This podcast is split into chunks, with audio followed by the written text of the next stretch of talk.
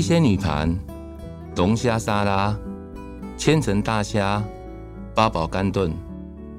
每个人记忆中的桌菜都有不同面貌，有热闹的半桌，有简单的街边小馆，也有酒席餐宴。你心目中的台菜宴客戏份是什么？联合开帕，独享时光。我是主持人李成宇。欣叶台菜最近复刻四十年前的宴席菜，有一道千层大虾。用蔬菜跟虾泥层层堆叠，在四十年前是创意菜，因为费工，后来也少做了。四十年后的现在看起来，还是觉得创意十足。欣叶为什么要重拾这些四十年前的宴客菜？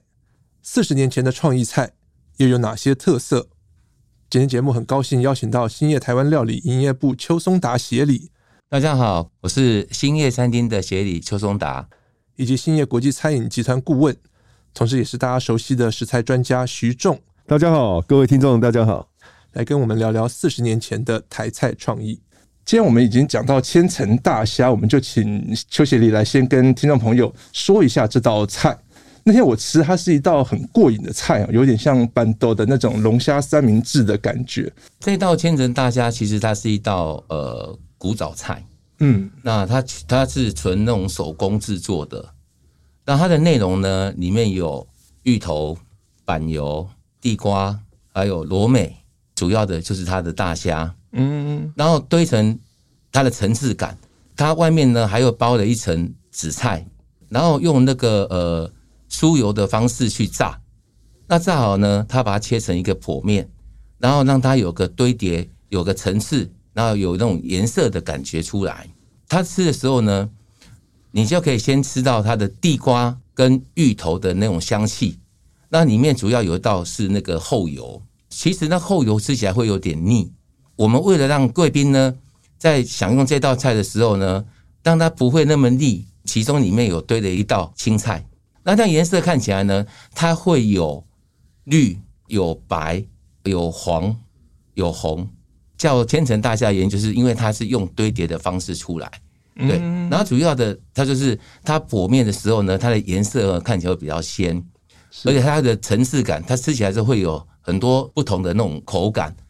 所以这个无论是在这种视觉的效果上面，还是说口感的堆叠的这种呃触感质地方面，都是其实呃我们在欣赏的时候都可以去欣赏它的一些讲究在里面。是，可是它做起来很麻烦，对不对？呃，它是非常费工的一道菜，久了之后可能太费工，做起来太费事，可能也慢慢慢慢少做了。没有错，因为说实在的，生意上面的关系啦，嗯，对，所以有一些以前。比较呃传统的一些菜呢，慢慢慢的消失掉了。嗯，那我们借由这次的一个机会呢，所以我们再把一些以前古早的一些菜色，再把它拿出来。我们有统计过，欣叶这四十多年来，总共有多少菜在菜单上面吗？嗯，哎，两位都摇头，不可考，不可数。呃，现其实现在的一些菜单上面的菜呢，其实它都是讲求方便，嗯，出菜速度快，是，对。那一些比较费时费工的菜呢，说实在，已经现在都已经慢慢慢慢消失。所以呢，我我们也也是借这个机会，再把一些以前传统、以前的一些复古的一些传统的古早味的菜呢，再把它拿出来。现在客人是这样子，例如呢，我今天有一道。他从来没吃过的，或者是说借由我们的介绍，来跟我们的贵宾说啊，这个是一道以前古早味的，现在市场上面可能也很少可以吃得到的，客人就会觉得很惊艳。徐总，你认为说现在我们复刻这样的这种老的这种宴席菜，手工很繁复，现在的市场或现在客人能够欣赏它吗？看你从哪个角度喽。嗯，欣叶要做这一个呃这一个宴席的主要原因，也就是这四五年来，呃，台湾味其实是或者是台菜，一直是大家在探讨的一个议题。那不少人都会说古早味，古早味嘛，是啊。那其实欣叶我们在做的意思是当代的，呃，也就是说我们做兴业的菜。所以当你要提到古早味，当非常多的呃同行在谈到是阿公的秋肉菜，嗯哦啊，或者是呃小时候吃的一些概念，站在兴业的立场，我们有四十多年的历史，我们其实没有必要去谈阿公诶或小时候，因为对我们而言，我们自己复刻自己。哦哦，就可以把以前很多老菜给拿出来。嗯，那一开始是以这样的思维在想，但是后来在进行的过程之中，你发觉一件事哦，我们为什么要谈古早味？对，为什么？好，有三个原因哦。一个是传承断了嘛，好，因为对现在年轻人其实不懂。嗯，好，那呃，多年前有一部电影叫《中破塞》，是好，那很多人说哇，原来有这个菜，那年轻人这个哇。对我们这一辈的人而言是一个警讯，就是对我们而言，它本来就是啊，你有什么好哇的？好，所以第一个不认识传承断了。好，那第二个是在于不只是消费者的传承断了，师傅的传承也断了。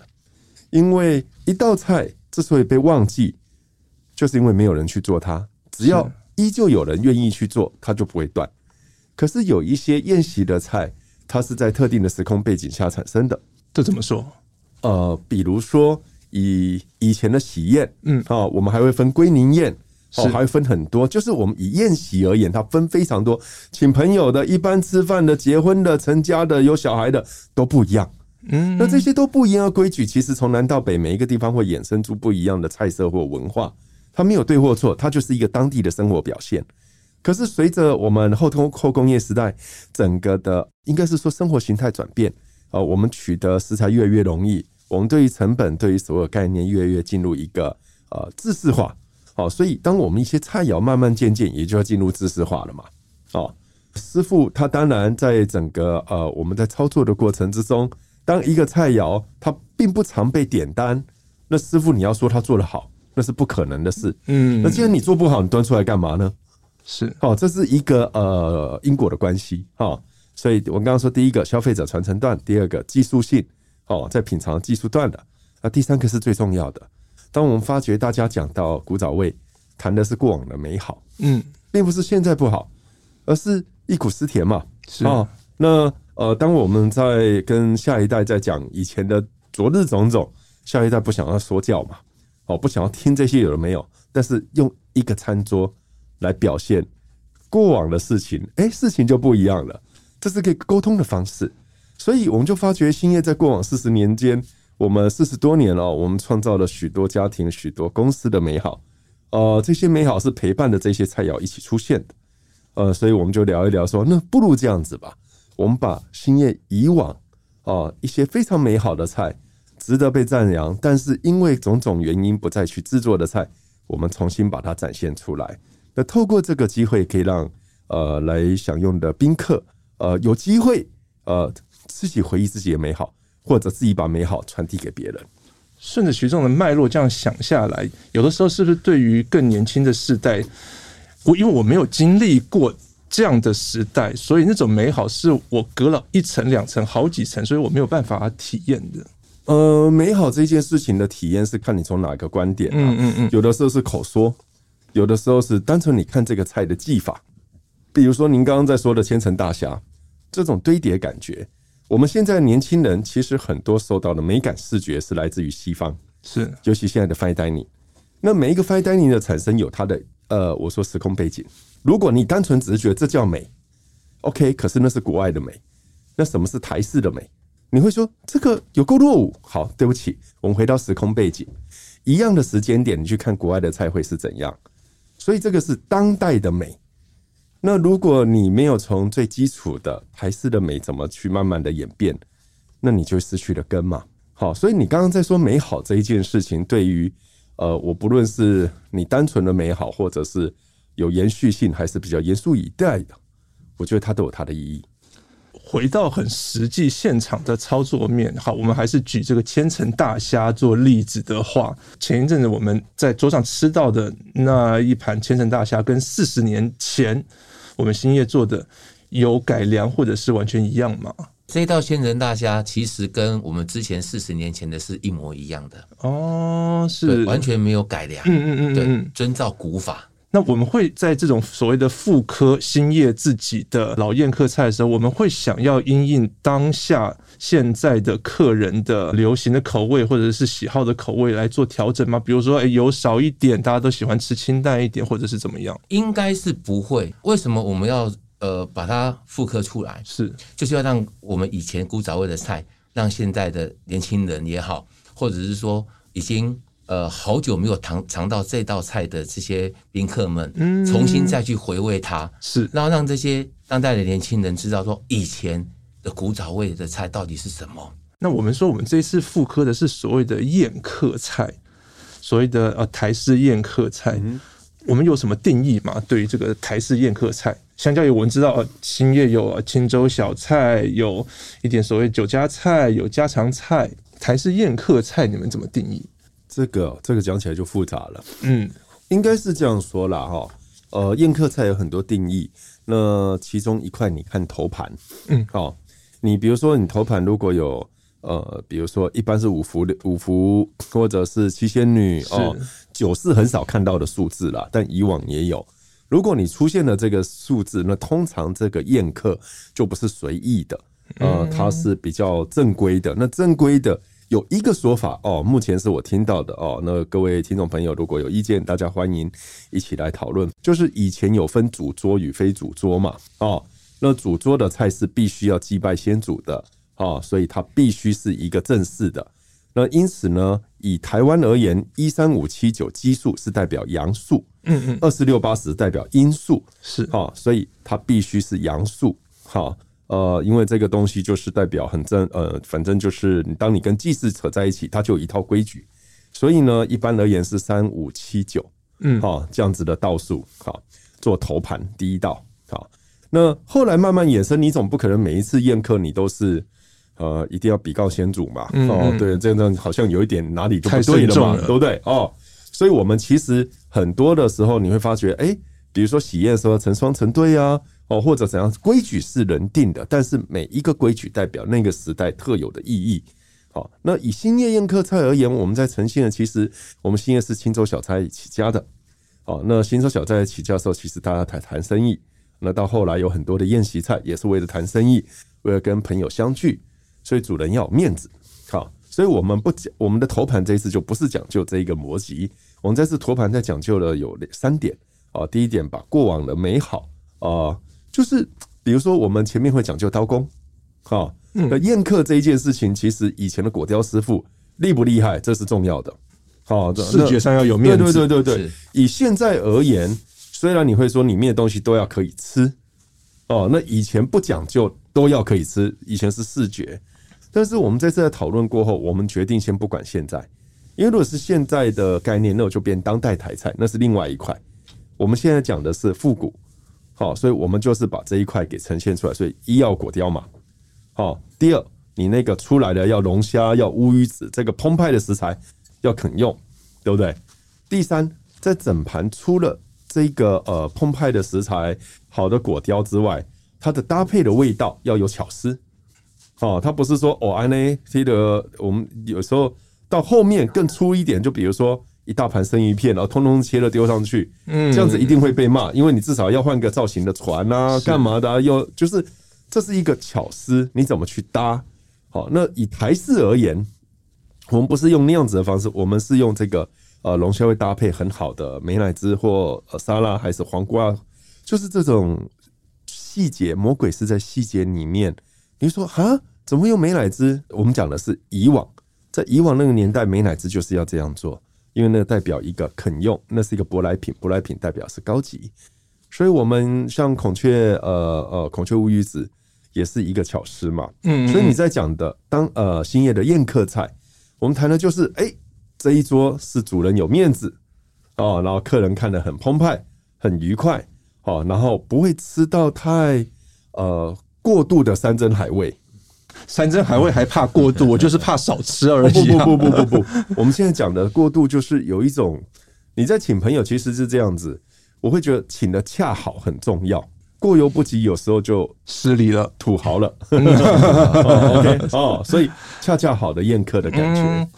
是这样的，是，我这边来跟大家说明一下，这一次新业我们推出的妇科的宴席菜的菜色有哪些？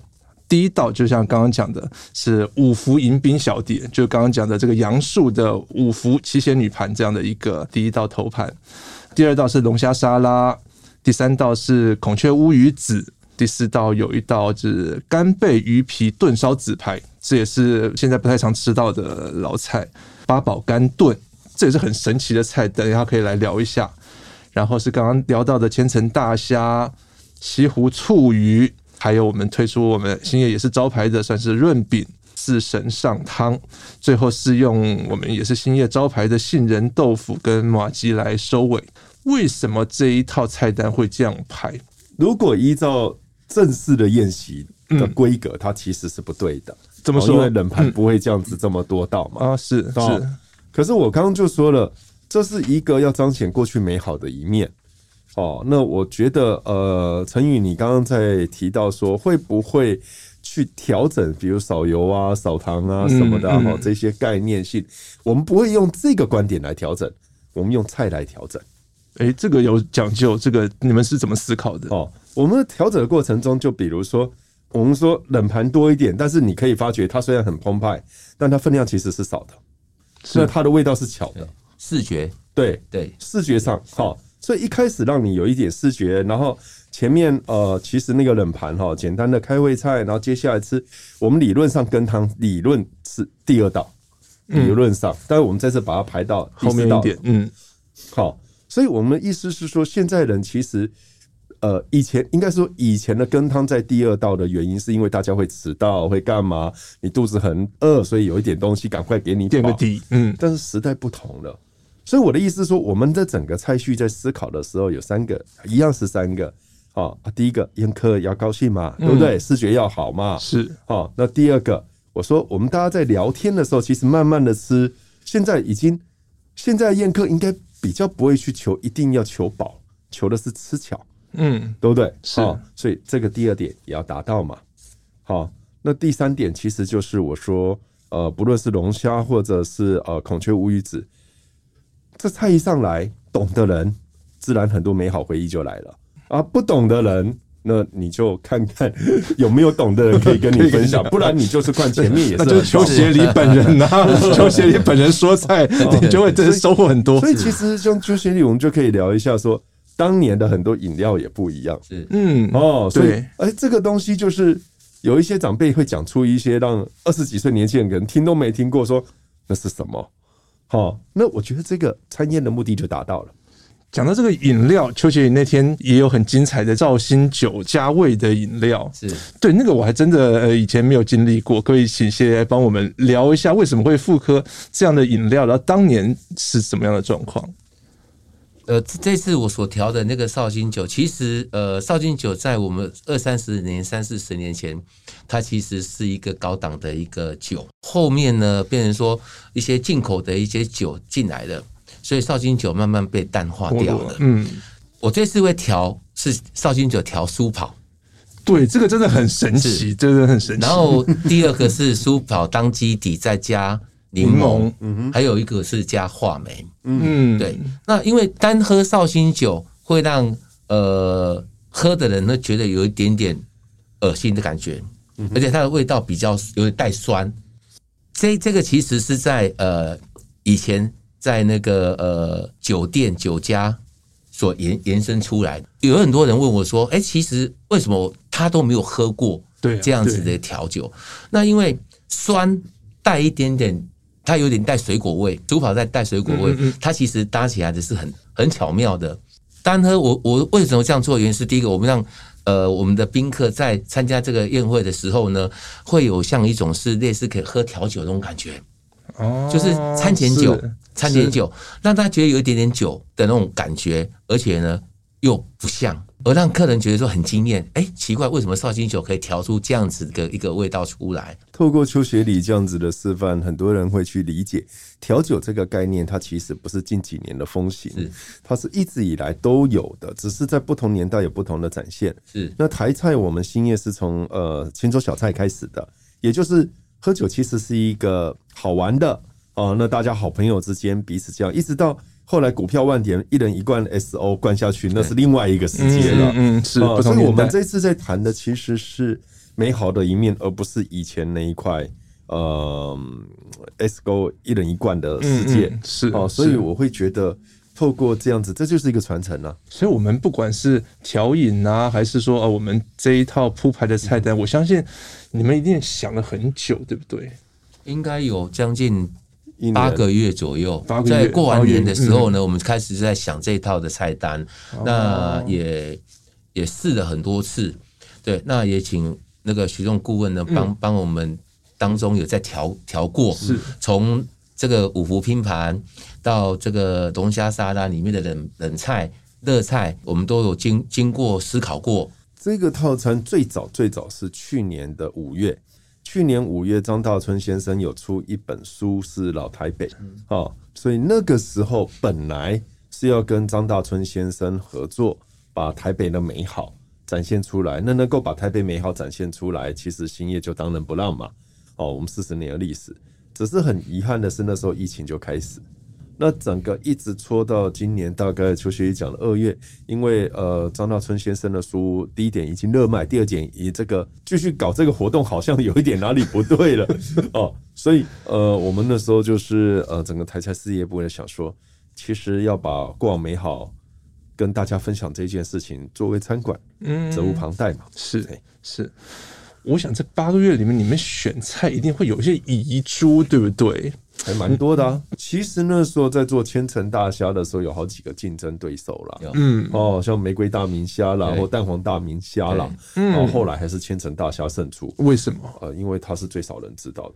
哦，因为应该是说，呃，玫瑰大明虾以及呃蛋黄大虾这个多少都已经在最近的古早宴里面被提出过了，其他师傅也都做过了。哦，包含您刚刚讲的龙虾三明治，其实原型也在这个兴业里面，并不是千层大虾。嗯嗯，那千层大虾是一个在文献里面目前还找得到，确实是找得到。但是呃，在这三四年，我讲的是这三四年，呃的以古早味台古早台味知名的呃这个发布里面，千层大虾还没没看到。如果是兴业老客人，就会知道我们一直是以客为尊。哈，所以就是客人，其实我觉得兴业老客人手里都有兴业的那个口袋名单。嗯嗯，你刚刚第一句话说我们有没有办法知道有多少菜？我没有办法，因为客人 都有客人口袋名单。哦，那个菜之多啊，哈。所以我会这样说，其实如果年轻的朋友你对兴业不熟悉，我建议你问问看你的长辈有没有那个很久没联络的，啊，或者是有联络但是他他吃兴业的。嗯，我会建议。呃，你借这个机会跟一些长辈们，哈，不一定是家里面，就是你认识的长辈们，呃，聊一聊有没有什么兴业以前他吃过的菜，好，然后大家可以讨论。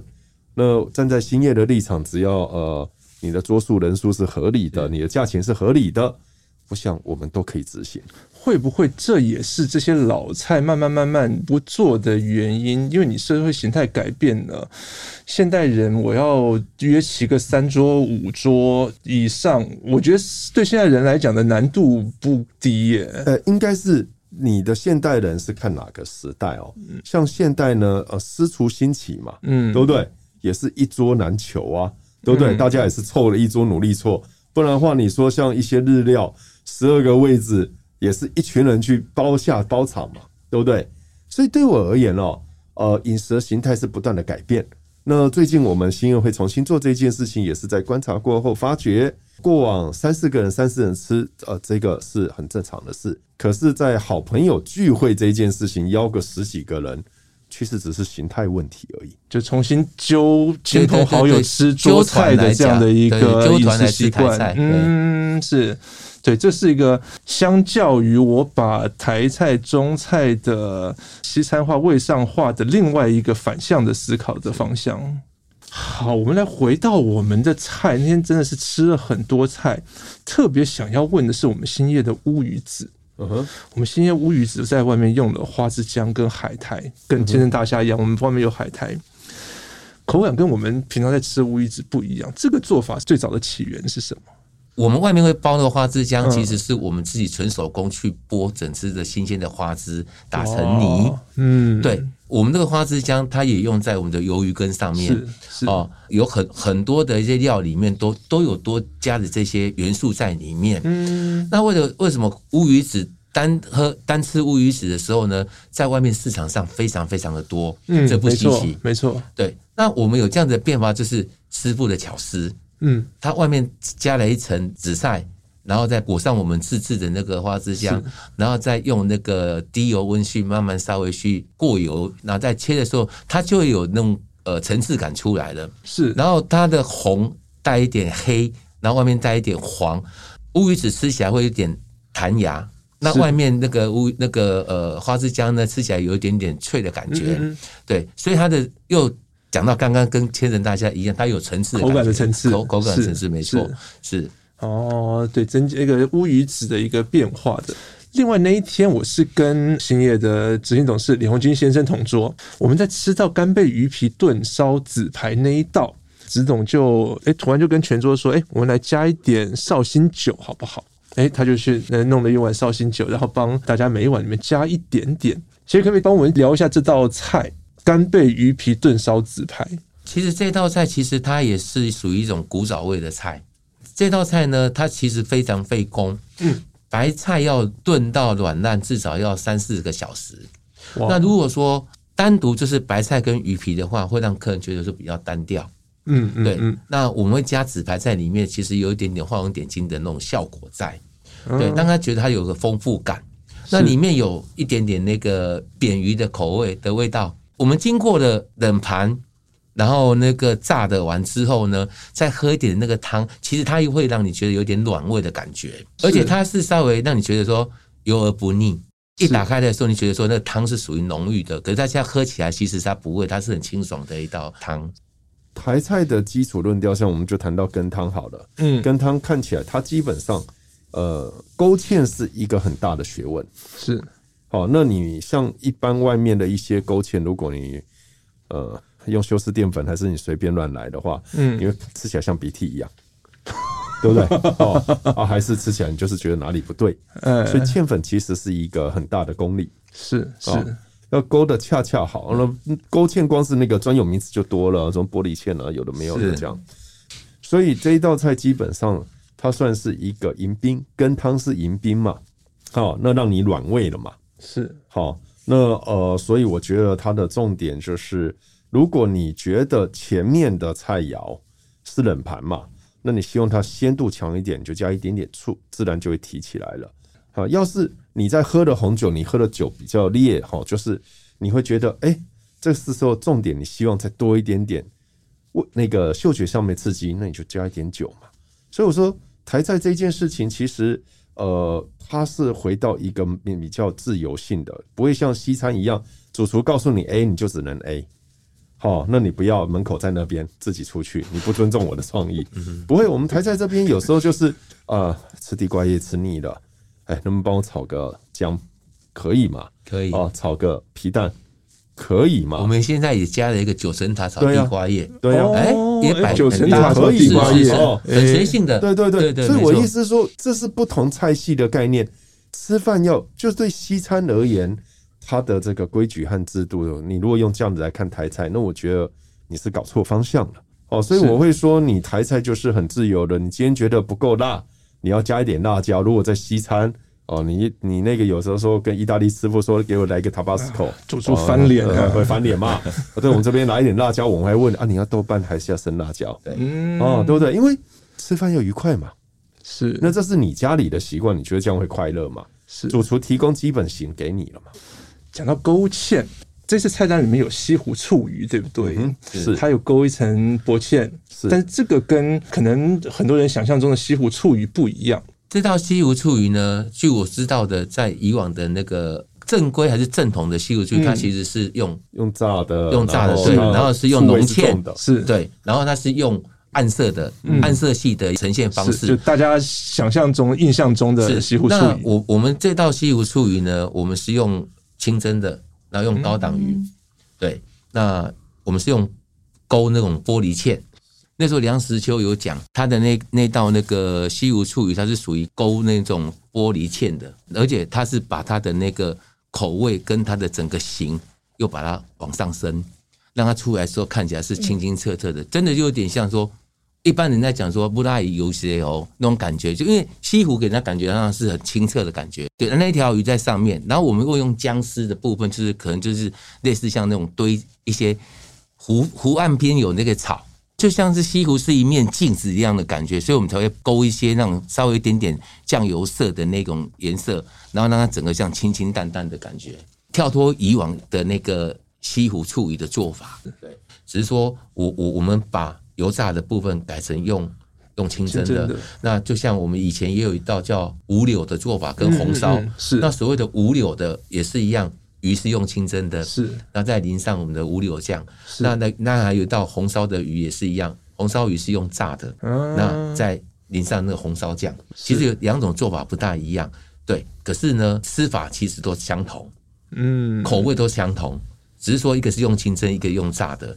那我们这次用的这这次的西湖醋鱼，我们的做法是第一个，我要让大家客人觉得说，呃，这道鱼这道料理出来的时候是让大家看的是清清爽爽的。呃，站在我来看，这一道菜很有趣。嗯，当时在推出这一道菜的时候，其实我吓了一跳。为什么？哦，我说我们是台菜呀，你只会做中菜哦，中国菜西湖醋鱼，对不对？哦，没错。后来在聊的过程中，呢钟副董就问我啊，你不是啊？对不起，我讲台语，我是讲国语话。你不是要把兴业以前做过但现在不做的菜拿出来吗？我说是啊，啊，这一道就是啊。嗯，那我后来想想看，我就是什么时候在聊之下。发觉哎、欸，也对哈，因为在呃那个时代，你推出一些菜要让大家能够注目的话，你取名很重要。嗯，所以在那个时代，三四十年前的时代，宵禁要解禁解禁的时代，其实那个时候是江浙菜和川菜盛行。嗯，你取名取中国的名字不会有错。嗯，政治正确，对，政治正确，取个西湖醋鱼。那问题是，这个西湖醋鱼跟原本的西湖醋鱼容易让人家搞错嘛？对，或许是这个原因，这道菜慢慢在消失。可是当时钟副董有问我说：“阿伯要不要换嘛？我们新的菜多得很啊。”嗯嗯，我刚说不要，为什么？呃，各位如果去吃，可以麻烦看三件事。第一个谈排盘，是它旁边是用姜哈，非常呃优雅，在旁边好像是芦苇那个湖里面的芦苇酱，这个概念其实。有一点 touch 到我，就是它很现代的西餐的概念，很空灵，然后干净，然后有一点意象。那可是这是四十年前的菜哦。嗯，好，所以我说，所以我们这个摆盘跟四十年前也是没有变，没有变，没有变。哎那问题是，呃，我们现在太多台菜师傅的摆盘都向西方学习，是错。那我会觉得这一个是一个经典，是哦，就是师傅那时候在想第一点，第二点，它其实。呃，勾的是薄芡，然后它的酸是很有层次的。哦，那用酸来代替带带出鱼肉的鲜，这是很漂亮的一招。那一般而言，刚刚邱协理在讲的哈，呃，如果以西湖醋鱼那边源流下来，啊，一直传到近代，有好多个版本，其中台菜的五柳枝也是西湖醋鱼的变形版嘛。五柳枝这一道菜哈，原来从日治时期。它用的鱼种就一直在变化，嗯，哦，有那日治时期有用鲤鱼，台南这边有用虱目鱼，基本上都用炸的，是都用炸的。可是到民国大概七十年至八十年左右，有一阵子出现用蒸的，嗯，好，然后上面是这个番茄酱，是。番茄酱，哎，是对，哦，然后这个做法过一阵子又消失了，又回到炸的。所以我在讲的是菜肴在演进的过程中，它有非常多的原因会导致它不断的变化，而能够存在或呃或者消失，都一定有它的理由在。好，所以回来了这道菜，如果以中国的西湖醋鱼，它不可能用海鱼，它一定是湖鲜。是，好，但台湾你拿湖鲜，你们开什么玩笑嘛？我们一定是海鱼嘛？因地制宜一下，对不对？好，所以当然是我们是既然是用海鱼为标准。我们勾的是薄芡，我们的整个欣赏的逻辑点跟中国西湖醋鱼是完全不同的菜了，嗯，对不对？好，所以我觉得这是一个很好玩的一件事情。一是谈视觉摆盘，二是谈味觉的引动，第三个其实就讲时代因子。好，就你刚刚说取名的政治正确，那这一道菜它其实完全不在菜单上了。是，好，那当时做出来的很多师傅，现在年轻师傅看了会哎，那我这一菜，大家也会觉得怪怪。或许很多客人现在吃也都会把它搞错。嗯，但是我觉得现在的呃，我相信现在消费者呃是吃的够多，看得够广。大家或许会有疑问，但是好好解释都可以接受的。因为你认真讲的话，台湾的麻婆豆腐跟四川的也不一样，不一样，是，是，对不对？哈，你认真讲，太多东西，其实呃，我们接受到的讯息，你要去理解为什么会取这个名字，然后它的背景，然后去思考在那个时空背景下，兴业台菜师傅是怎么去创作一道鱼。因为台菜的鱼，很多人会说啊，就是真的哦，葱姜蒜蒸嘛，哈。好鱼啊，没有什么技法还是什么啦？这个讲法其实是因为大家没有去看宴席的师傅怎么去处理鱼。那后来的板德这一些，其实那个是武士，就是文武啦，文武的武。你为追求量啊，是你有时候只能那样处理。是，所以我会说，其实过往很多美好是用你怎样的观点去欣赏它。那我们兴业就是。呃，在谈美好这件事情，我觉得这一道菜是重点哦，尤其它的菜的味道跟前面其实并没有不合哦，它是我们在整整套系列都是走相对清淡优雅的概念，所以这道菜才摆下来。所以这道西湖醋鱼是钟副董选出来的，他建议，然后我们觉得这道菜好有意思，因为光是席间大家听到西湖醋鱼，大家就是你看那个。呃，尴尬又不失礼貌的微笑，会想说你们到底在干什么？哦，然后接下来你再讲，哎、欸，宴客这一件事情最怕的是什么？没话题啦，冷场嘛，对不对？哦，主人可以借此来用这样子来讲一段好故事，多好啊！所以西湖醋鱼是梗这样子，买梗在这边，每一道菜都是梗，每一道菜都是梗。好，跟大家补充一下，刚刚我们聊到的中副董事兴业副董事长钟雅玲女士。以她名字作为餐厅命名的兴业中菜，今年在二零二二年也拿到了米其林一星的这样的一个荣耀。徐长，可不可以接着帮我来讲干炖这道菜？就我了解，干炖这道菜原来是猪肝嘛？是是。那猪肝在过往的年代，其实怎么可能是一整副猪肝在买？嗯，哦，那个是称斤称两的，因为它是贵的。所以这一道菜随着呃猪肝越来越充足。然后呃，很多的原因包含健康意识，包含很多的这个呃呃，就是大家对于猪肝可能有误解，所以这道菜慢慢的消失了嘛。嗯嗯嗯，它味道比较重。是。那因为这整套菜，我们就像你刚刚在讲的，会不会特地去调整油啊、盐啊、糖啊？呃，我们尽可能不要。可是有些时候，师傅们还是会觉得啊，我我我我还我的年纪还可以有创意，我不一定要照以前做。嗯，嗯。我在以前的架构之下，我稍微略微调整，是，所以他就把鸡肝给做个置换，哦，因为肝的关那个吃关呃加官进爵的概念一样在，嗯，哦，那加多一点豆腐，好，加多一点概念性的这个东西，可是，一样是取这个形，但是它整个风味就会不太一样，是是，那其实也是这几年包含呃前几年的这个古早宴哈，干炖其实都出现过，但是。就我们知道的市场调查是，呃，叫好不叫座，哎，因为多数人就是吃一点点，然后就不吃了。是，那，我们其实就是因为这么多同业哦，都帮我们做过民调了，那你们还是继续做哦？那所以我们就要改变做法，但是我们的呃做干炖的心意并没有变，嗯，哦，一个祝福的心意是没有变的，所以我们那味道变得比较清雅一点。这也是呼应到我一开始一直在想的一件事情：时代感的不同，对于美好的情怀是不一样的。嗯哼，当古早时代，我的。肝是一件昂贵食材的时候，我不肯整副买。那我要喂饱这么多人，我当然把它剁碎之后加一点其他的豆腐啊什么，让它的分量大一点，大家可以分享一点。啊，这个是属于那个时代可能比较大家比较苦一点日子的时候，大家的那种生活中的小确幸、小美好。但是对现代人来讲，我们的小确幸可能是其他的事情了。所以你有没有发觉，你干屯这次的形状嗯小很多？嗯，跟传统传统是大分量的，嗯，搅爆啊，哦，这个很爽快，对不对？是哦，这么贵的东西，我这么澎湃，但里面其实经过加工，是，对不对？是我们这一次兴业在做是以呃，像国外的 pate 的概念，嗯，就是一个干酱一点点吃巧，哦，你应该没有人听过这个吃 pate 是一大口挖下去再吃了吧？没那种事吧？是是，哦，所以我们是小巧，意思到了，话题到了，宴客的时候主人的心意到了，这样就好了。嗯所以那天还讲了这个干炖它的寓意，对不对？嗯、升官、升官发财，对。而且这个这道菜其实它以前是从那个北投酒家菜延伸出来的。哦，是是。那师傅为了要讨好顾客啊，就做了这道菜。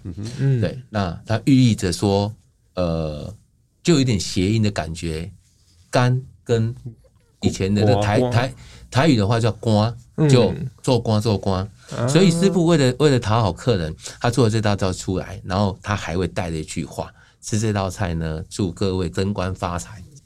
我们这一次的宴客菜的汤品是一道四神汤，嗯哼，四神汤大家常吃，但是这一次我们四神汤里面用的是套肠，对不对？对，套肠这一个其实现在在呃一些比较传统的四神汤店还是可以看得到。哦，在北投啊，或者是一些夜市里面，偶尔啦。好，那套肠其实就是肠子一层一层这样套进去，是它可以增加它的口感。它其实就是一个手工菜。嗯，好，那我会觉得四神汤或四层哦，橙子君臣的臣啊，各位听众有有兴趣的话，自己 Google 一下，你会发觉它很有趣，因为在里面哦，它除了用套肠来增加它的口感。呃，除了用传统的这个猪骨啊，我们选很好的纸牌来熬出它的汤头以外，我们的这个药酒是自己调的。好，那这个我们刚刚说提香很重要。好，所以对我而言，这整个套我们这一次的整个宴客菜哦，虽然略有跟动哦，随着这个时事，但是基本宴客的标准都有到，比如说呃，羹汤迎宾，哦，清汤收心，哦，我们以往的最后一个汤都鸡汤嘛。那我们可是我们会发觉说，过往的人在吃这个鸡汤，好像就是打包了嘛，是哦，那个肉也不太会去吃嘛，哦，那有点可惜嘛。好，那不如我们就是给一个呃四神汤，那还有一点手工，然后呃用一点点的尾酒，这个香气啊，来让你觉得哇，整个心这样收回来了。哎，那我觉得这种，因为它的酒是一种有点让你镇静的，不是让你嗨的。嗯，好，所以我觉得这呃，到了这个宴席的结尾的时候，哈，那大家准备回家了，好，那这时候上这个汤是别有意思的。嗯，是。我们这样讲下来，我们有很多很厉害的手工菜，在这个我们台菜以前的宴席菜里面，嗯、那我们也做的很精致，比如说呃一些蔬果雕。在我们的生活里面，吃台菜就是很家常的。现在比较高档或者是很直白的说，昂贵的菜就是西餐。如果我们的台菜做的这么的手工，这么的繁复，这么的精致，有可能把我们常吃的台菜，或者是这种比较老的台菜，让它在菜系里面的地位往上拉升吗？我不会用“拉升”两个字，回复往日荣光，也不会这样讲，因为对我而言，台菜就是我们的生活嘛，嗯，哦，就是我们的日常嘛。那你会希望你的生活往哪个方向走，台菜就会往哪个方向走。我的生活不可能每天吃宴客菜啊，呃，应该是这样说。那你每天会吃 fine dining 吗？是，我这样讲没错。那你每天都会吃握寿司吗？不会吧，嗯、对不对？那我们兴业是走很家常的，是，但是我们也有能力做宴客。嗯嗯嗯，哦，那回来就是说，你会在适当的时间选择你要吃的模式嘛？那我们兴业的优点跟缺点都是我们都会。我们会怎么样建议现代的客人去欣赏这些老菜？尤其是刚刚提到的，可能比较年轻的客人，我是建议说，他们要有个新的思维。嗯，所谓新的思维就是。跳脱以往我们台菜的一个观点，怎么说？例如刚刚我们那个顾问有有提到说，哎、欸，我们台以前的台菜就是标榜就是清清粥小菜，是菜包能煎猪肝卤肉这些东西。我们有这样做的话，就是让客人有多一样的一个选择。那这些年轻人呢，他其实呢，刚刚有提到可以去问一下他的长辈，是所谓的老台菜是什么？我称它为老台菜，它是什么？然后，第一个所谓的跳脱，它其实他所出来的东西跟他所知道的是完全不一样的。而且我要让他们知道说这些东西，它的除了它的呃它的摆盘、它的视觉以外，而且它是吃它的口感。这就是让这些新一代的这些年轻人呢，知道说我们以前哦，以前这些古老的一些呃料理呢，它它的是做法跟它的整个呈现，跟它吃出来的口感呢，到底是怎么样？就像我们以前在对岸开店，为什么会选择在北京的原因，就是说让他们知道说台湾从吃开始认识。到底台湾人在台湾吃什么东西？嗯，我们把我们原汁原味的东西搬到对岸去，是同样的道理。我们不改变我们的以前的那个料理的做法，我们原汁原味的呈现，让这一代的人知道说，我们以前的老台菜到底是怎么做、怎么吃。应该会说，现在的年轻人的优点跟缺点，呃，优点就是在于 你们在一个很多元的世界，你们。受到大量丰富的资讯的滋润，呃，缺点是这一些资讯，呃，往往会随着呃强势媒体的播放哦，而有所这个强或弱的差异哦。那我这样讲，前面这样官文绉绉官方话讲白话，也就是说，你会怎么学日料？你会怎么学法国菜？会怎么学意大利菜？你上网看嘛，哦。网络上告诉你什么什么，那你语文好一点，你可能会看英文；语文烂一点，你就是看一下布洛格的分析。那你看到什么程度，你就学到什么程度。但台菜呢？台菜你要怎么学？因为日料不论是四十七个县哦，它的呃乡土菜，或者是它关东派、关西派，有太多的资讯在网络上。这就我刚刚讲的，你有太多元的，你要学深要学浅都可以。法国菜、意大利菜都一样，台菜没有。台菜我在网络上看的还不一定是对的，但是我们推出这一道兴业推出这一道宴了，或者是这几年大家推出古早宴，我相信都有一个想法，就是希望传承不要断。那传承它代表这两字代表的意思太多了，最好方法就是你找长辈，你的长辈可以是大你几岁的好朋友，不一定是你家族的，多吃多聊，透过这样的方式。你会发觉台菜的餐桌一点都不简单。今年初，专访兴业董事长李秀英女士，八十多岁的她亲手炒了一锅红烧鸡请我。我问她，为什么餐厅的宴席菜会比在家吃好吃？她给了我一个很耐人寻味的答案：餐厅是人等菜，在家是菜等人。四十年前的创意宴客菜。四十年后重新端上桌，值得等待。今天谢谢邱松达协理跟徐仲先生来跟我们聊老台菜，也谢谢听众朋友陪我们到最后。谢谢，谢谢，拜拜。上网搜寻 vip 打 udn 点 com 到联合报数位版，看更多精彩的报道。